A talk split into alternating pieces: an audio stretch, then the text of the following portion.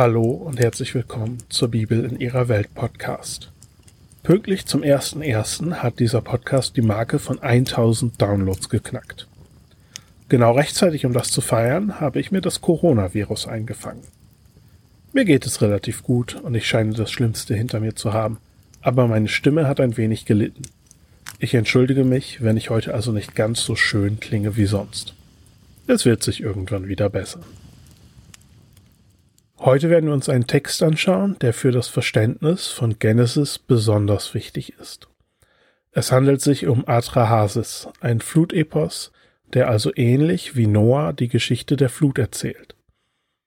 Er ist aber nicht nur wegen der Flut interessant, sondern auch, weil er in Form und Struktur Genesis 1 bis 11 sehr ähnlich ist.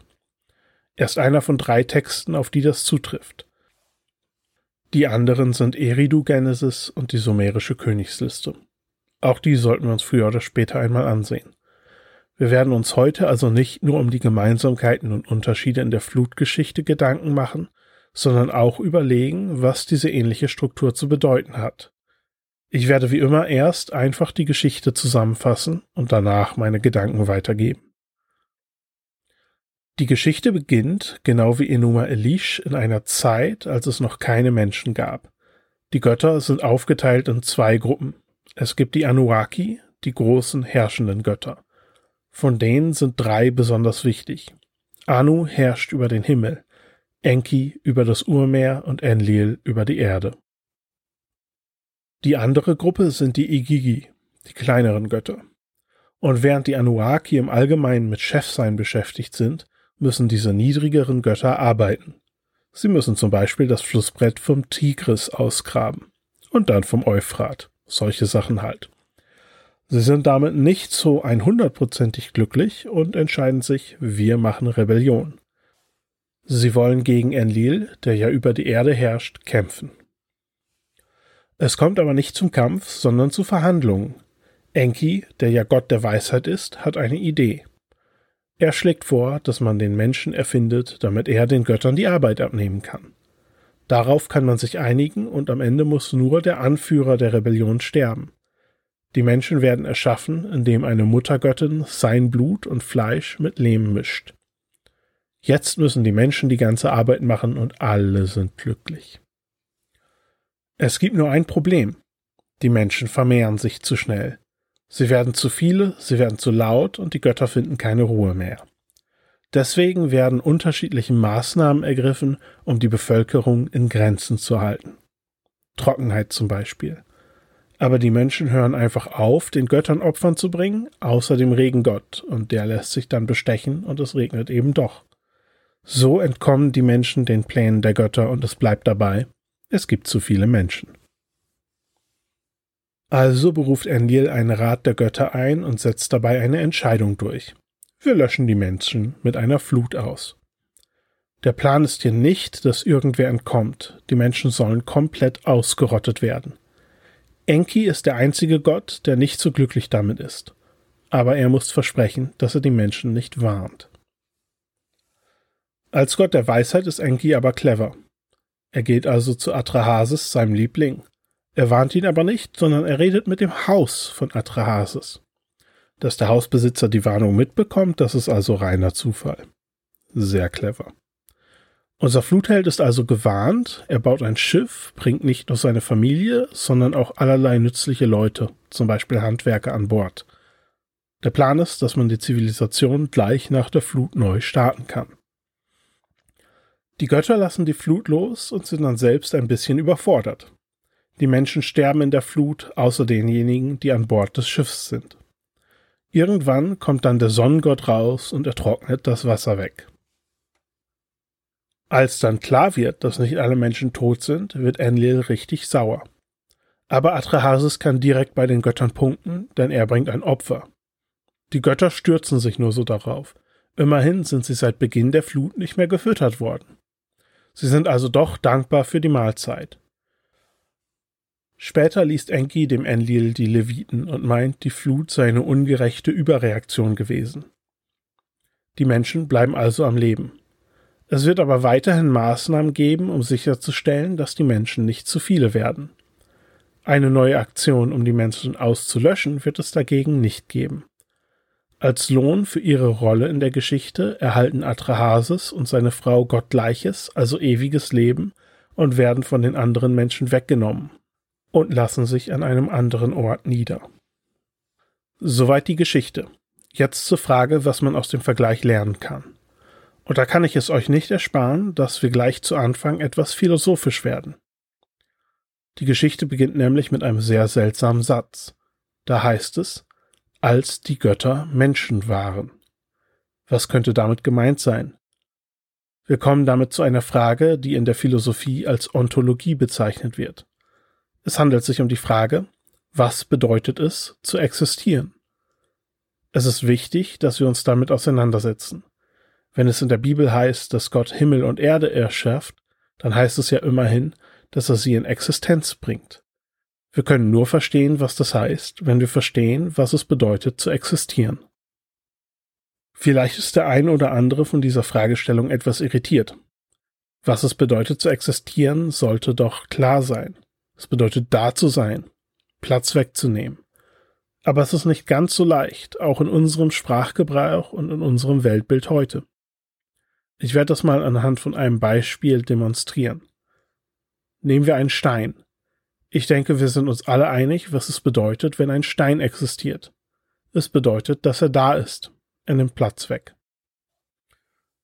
Etwas komplizierter wird es mit einem Stuhl. Wann können wir davon sprechen, dass ein Stuhl existiert? Dafür braucht es Materie, das ist klar. Aber diese Materie kann nicht einfach in irgendeiner Form sein. Aber letzten Endes ist auch die Form nicht entscheidend. Immerhin gibt es Stühle, die aus ganz unterschiedlichen Materialien und in ganz unterschiedlichen Formen sind. Damit ein Stuhl ein Stuhl ist, muss also nicht nur Materie da sein, diese Materie muss eine Art von Material sein und eine Form haben, die ihm dabei hilft, eine bestimmte Aufgabe zu erfüllen, eine bestimmte Rolle. Noch komplizierter wird es, wenn wir von einer Firma, also einem Wirtschaftsunternehmen sprechen. Wann können wir davon reden, dass eine Firma existiert? Braucht eine Firma Personal, ein Firmengebäude, ein Produkt, einen rechtlichen Status? Was davon ist notwendig und was davon ist extra? Wann können wir sagen, dass eine Firma existiert und wann ist es vielleicht nur eine Scheinfirma? Ich hoffe, ihr seht, dass diese Frage sehr schnell sehr kompliziert wird. Und ich denke, ihr seht auch, dass Existenz nicht immer leicht zu fassen ist.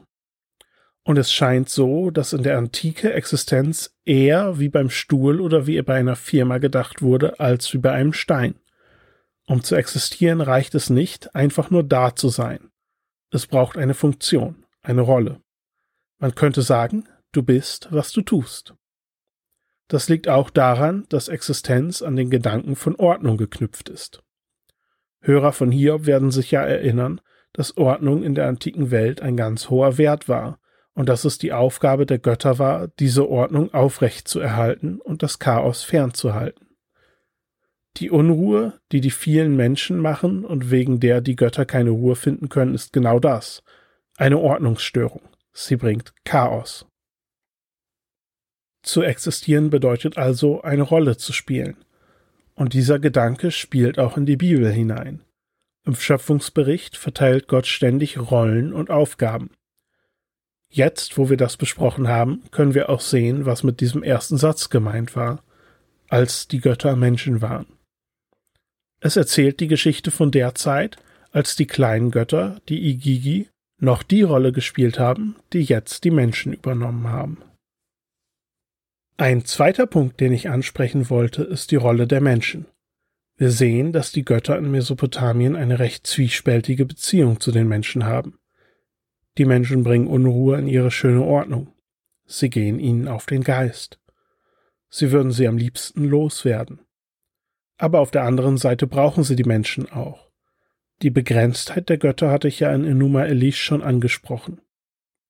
Das zeigt sich darin, dass am Ende der Flut die Götter extrem hungrig sind. Atrahasis bringt dann ein Opfer, er füttert sie. Hier zeigt sich etwas, das in der Bibel völlig anders ist als in der Umwelt. In Mesopotamien brauchen die Menschen die Götter, aber die Götter brauchen auch die Menschen. Sie sind gegenseitig voneinander abhängig. Die Götter sind größer und mächtiger als die Menschen. Die Menschen sind also die Juniorpartner in dieser Beziehung. Aber es bleibt eine gegenseitige Abhängigkeit. Die Menschen sind dort dazu da, die Götter zu versorgen und zu verwöhnen, und das wurde damals recht buchstäblich gemacht. Die Götterbilder wurden damals gefüttert, gewaschen, angekleidet und schlafen gelegt. Das ist der Anteil, den die Menschen daran haben, die Ordnung im Universum aufrechtzuerhalten. Sie nehmen den Göttern all diese Sachen ab, damit sich die Götter ganz darauf konzentrieren können. Wenn die Menschen die Opfer dann nicht bringen, dann ziehen die Götter sich zurück und die Menschen müssen sich mit allen möglichen Katastrophen auseinandersetzen. Damit sind wir auch in der Lage, uns ein Bild davon zu machen, wie gutes Verhalten in der Antike aussah. Nicht nur in Mesopotamien, das Denken in Ägypten war sehr ähnlich. Gutes Verhalten, gesellschaftlich und religiös, hatte nicht so viel damit zu tun, dass man sich an irgendeinen abstrakten moralischen Code hält, dass man Menschenrechte beachtet oder was auch immer wir uns heutzutage vorstellen, sondern eher damit, dass man seinen Job macht und seine Verpflichtung gegenüber den Göttern erfüllt. Das Wichtigste ist, dass die Götter pünktlich gefüttert werden. Von diesem Denken, dass Gott und Mensch in einer gegenseitigen Abhängigkeit sind, will die Bibel nichts wissen.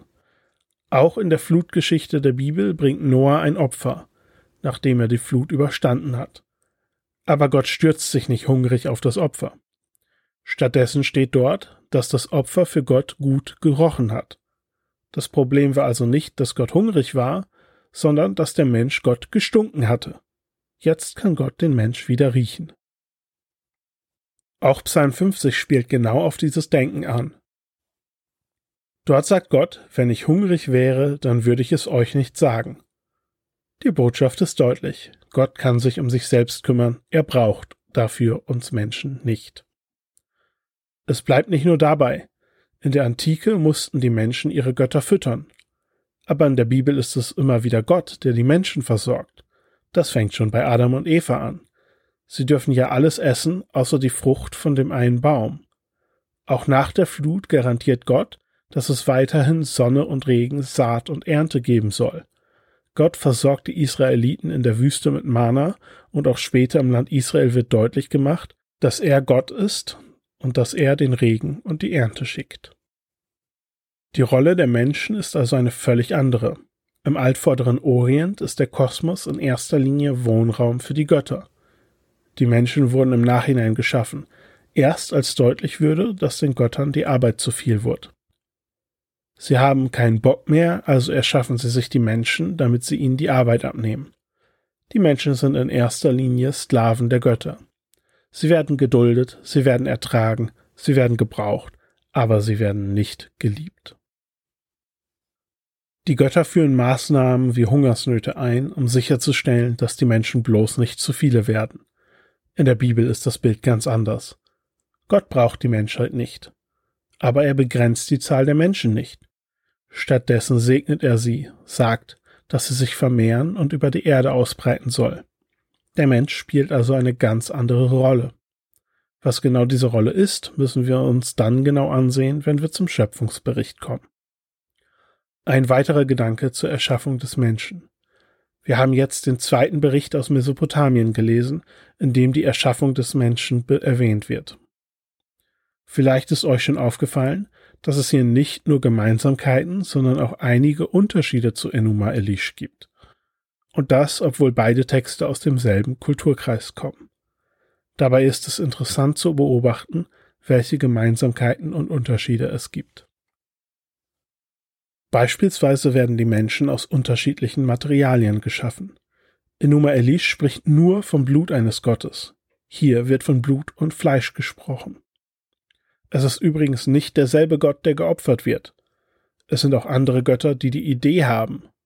Dort war es Marduk, hier ist es Enki. Marduk kommt in dieser Story gar nicht vor. Was interessant ist, da es nach der Chronologie in Enuma Elish keine Menschen vor Marduk hätte geben sollen einige Gemeinsamkeiten. Es ist in beiden Fällen das Blut eines rebellischen Gottes, das verwendet wird, um die Menschen zu schaffen. Und in beiden Fällen wird der Mensch als Sklave der Götter erschaffen, um den Göttern die Arbeit abzunehmen. Wie kann es sein, dass diese unterschiedlichen Berichte im gleichen Kulturkreis unterwegs waren? Ich würde vermuten, dass die Rolle, die man als Mensch spielt, der wichtigste Aspekt der Botschaft für die Menschen damals war. Es geht hier nicht darum zu beantworten, wann genau oder von welchem Gott genau die Menschen erschaffen wurden, sondern mehr darum, welche Rolle die Menschen spielen sollten und was ihre richtige Beziehung zu den Göttern ist. Ich möchte an dieser Stelle die Frage auf den Tisch legen, ob es in Genesis nicht auch so sein könnte. Ich möchte diese Frage hier noch nicht endgültig beantworten, auch weil ich glaube, dass diese Antwort kompliziert ist. Wir kommen ja schon bald dazu, wenn wir uns Genesis ansehen. Interessant sind noch zwei kleinere Punkte. Auf der einen Seite sehen wir hier und in anderen Geschichten aus der Umwelt, dass die Götter Fehler machen. Die Flut war eine Überreaktion Enlils. Das ist keine Seltenheit. Etwas Schlimmes passiert, aber die Menschen können nichts dafür. Es war der Fehler der Götter. Genesis und die Bibel insgesamt suchen dagegen den Fehler immer bei den Menschen. Der zweite Punkt ist, wie einige Formulierungen in Genesis bestimmte Punkte aus diesen Mythen umgehen und untergraben. In Atrahasis ist es zum Beispiel der Sonnengott Shamash, der die Flut wegtrocknet. In Genesis ist es dagegen ein Wind, den Gott schickt. Auch bei der Schöpfung wird das hebräische Wort für Sonne nicht verwendet. Stattdessen wird vom großen Licht und vom kleinen Licht für den Mond gesprochen. Das hebräische Wort für Sonne ist Shemesh und damit Shamash sehr ähnlich. Der Autor von Genesis will klar machen, dass die Sonne kein eigenständiger Gott ist und keine Anbetung kriegen soll. Alles, was geschaffen wird, kommt von dem einen Gott, und alles, was passiert, geht auf ihn zurück. Und das führt eigentlich schön zu unserem letzten Thema. Und das ist die Beziehung von diesem Text und Genesis. Wir haben hier einen von vier Texten, der dieselbe Struktur verfolgt. Sie beginnen mit einer Schöpfung, daraufhin vergeht etwas Zeit, dann kommt es zu einer Art Konflikt zwischen den Göttern oder Gott und der Schöpfung und damit der Flut. Nach der Flut vergeht wieder etwas Zeit und wir sind in der Moderne, in Anführungszeichen, angekommen. Die entsprechenden Texte sind Atrahasis, Eridu Genesis, die sumerische Königsliste und Genesis 1 bis 11. Wir müssen jetzt diskutieren, was wir mit diesen Beobachtungen anfangen sollen. Früher war es oft die Meinung, Genesis hätte von den anderen Texten abgeschrieben. Ich habe aber schon erklärt, warum ich von dieser Ansicht nichts halte. Soweit ich weiß, wird diese Ansicht in der Forschung auch immer weniger vertreten. Abschreiben wäre sowieso das falsche Wort, da damals weniger Lesen und Schreiben und mehr Erzählen und Zuhören passiert ist. Es konnte ja längst nicht jeder lesen und schreiben. Und selbst wenn man das konnte, hatte man deswegen noch lange keine eigene Kopie des Textes. Eine erste Überlegung dreht sich um das Alter von Genesis 1 bis 11. Diese Art von Text wurde nach etwa 1600 vor Christus nicht mehr geschrieben. Alle Geschwister von Genesis 1 bis 11 sind also sehr alt. Es liegt nahe zu vermuten, dass Genesis 1 bis 11 also ähnlich alt ist. Das ist selbstverständlich kein zwingender Schluss, und ich denke, dass es gut möglich ist, dass Genesis etwas jünger ist als die anderen Texte. Aber es liegt trotzdem nahe, dass zumindest die früheste Form dieses Textes sehr alt ist. In manchen Ecken der Theologie wurde lange behauptet, dass Genesis erst sehr spät geschrieben wurde. Tatsächlich habe ich keinen ganz klaren Überblick, wie heute die Positionen an den Universitäten sind. Wenn Genesis aber, wie man es manchmal heute noch hört, um etwa 500 vor Christus geschrieben worden wäre, dann wäre damit zu rechnen gewesen, dass der Bericht in einer Form verfasst worden wäre, die damals aktuell war und nicht in einer Form, die damals schon über tausend Jahre veraltet war. Ich denke auch, dass dieser Text gut an den Anfang Israels passt. Das würde die vielen Parallelen zu altvorderorientalischen Mythen gut erklären. Lass mich kurz deutlich machen, was ich meine. Wenn man sich die biblischen Berichte über die Entstehung Israels anschaut, dann fällt eine Sache auf, die wir gerne übersehen. Und das ist, dass diejenigen, die aus Ägypten ausgezogen sind, nicht nur die Nachkommen von Abraham, Isaak und Jakob waren. Tatsächlich steht da, dass sie mit einem bunten Kuddelmuddel aus allen möglichen Nationen ausgezogen sind. Wir übersehen das gerne, weil die Israeliten immer als Söhne Jakobs bezeichnet werden. Dabei geht es aber nicht unbedingt um die genetische Abstammung. Man könnte auch sagen, dass in der Antike fleißig adoptiert wurde. Wenn man sich anschaut, wie Ägypten damals aussah und wer da vermutlich mit ausgezogen ist, dann kann man davon ausgehen, dass die ersten Israeliten damals alle möglichen Götter angebetet haben. Hinweise darauf finden sich auch an anderen Stellen der Bibel. Der Prophet Hesekiel erwähnt zum Beispiel, dass die Israeliten in Ägypten andere Götter angebetet haben. Wir werden darauf noch viel tiefer eingehen, wenn wir zu dieser Stelle in der Bibel kommen.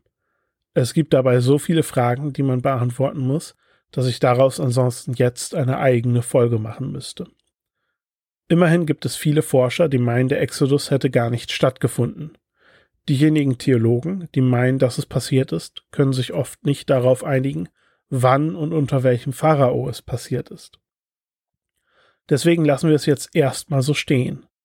Wichtig ist jetzt, dass die Israeliten aus einem bunt gemischten Hintergrund kommen. Und ich denke, egal wie genau man die Geschichte historisch einordnet, diesen Punkt sollte man ernst nehmen. Sonst müsste man ja davon ausgehen, dass sich Hesekiel ausgedacht hat, dass die Israeliten andere Götter angebetet haben. Das ist wenig ruhmreich. Warum sollte man sich das ausdenken? Immerhin hatten die Propheten ja genügend echte Vorwürfe, die sie den Israeliten machen konnten. Aber wenn diese Analyse stimmt, dann wird schnell deutlich, was Genesis 1 bis 11 ist. Das Buch nimmt all die Geschichten, Konzepte und Mythen, die die Menschen damals schon kannten, und gibt ihnen eine neue Interpretation aus der Sicht des Gottes Israels – Sowas macht selbstverständlich am meisten Sinn an der Anfangszeit Israel, als Israel noch keine eigenen Traditionen hat, auf die der Autor hätte zurückblicken können. Die frühen Schriften setzen sich sehr stark mit den Texten und Geschichten aus der Umwelt auseinander. Die späteren Texte machen das auch noch, aber sie blicken auch viel mehr auf die eigene israelitische Tradition zurück. Das erklärt auch, warum gerade Genesis so voll ist mit Parallelen, nicht nur zur mesopotamischen, sondern auch zu ägyptischen und anderen Religionen, die wir uns noch ansehen werden. Der Autor nimmt all diese Einflüsse und gibt ihnen eine neue Interpretation. Das ist, was Genesis 1 bis 11 zu einem Großteil ist. Eine neue Interpretation von altbekannten Mythen. Soweit gehen meine Gedanken zu Atrahasis. Jetzt ist fast alles gesagt, was zur Vorbereitung nötig ist, um uns Genesis 1 anzugucken. Beim nächsten Mal habe ich aber noch eine Folge aus der Umwelt, in der wir die letzten paar Puzzleteile uns anschauen. Und eine andere Ansage habe ich auch noch zu machen. Es gibt ein paar Änderungen bei mir persönlich, die sich auf diesen Podcast auswirken. Deswegen habe ich ein kleines Update aufgenommen, das jetzt heute zusammen mit dieser Folge veröffentlicht wird. Wenn ihr also neugierig seid, wie es weitergeht, dann hört euch noch kurz das Update an. Vielen Dank und bis zum nächsten Mal.